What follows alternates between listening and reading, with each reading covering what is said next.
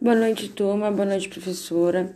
Bom, nossa equipe, que é composta por mim, Jennifer, a Patrícia, a Amanda e a Miriam, iremos falar um pouco sobre economia e consumo.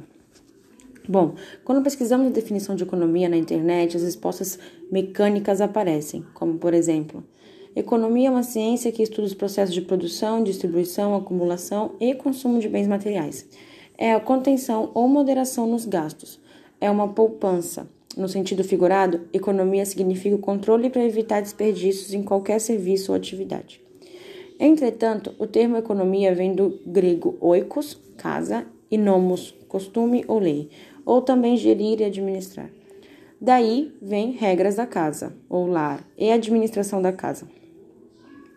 Em 1932, Lionel Robbins definiu como a ciência que estuda as formas de comportamento humano resultantes da relação existente entre as limitadas necessidades e satisfazer a satisfazer e os recursos que, embora escassos, se prestam aos usos alternativos.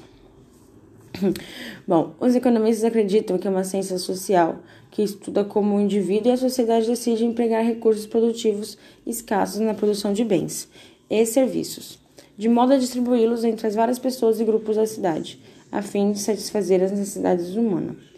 Como eu disse, o conceito acima, ela estuda os processos de produção, distribuição, comercialização, bem como as variações e combinações na alocação dos fatores de produção, por exemplo, terra, capital, trabalho, tecnologia, na distribuição de renda, na oferta e procura e nos preços das mercadorias.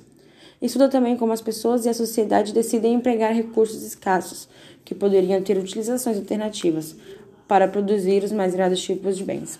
Bom, para finalizar, daí nós temos a questão central né, da economia, professora, que é como alocar recursos produtivos limitados para satisfazer, satisfazer todas as necessidades da população.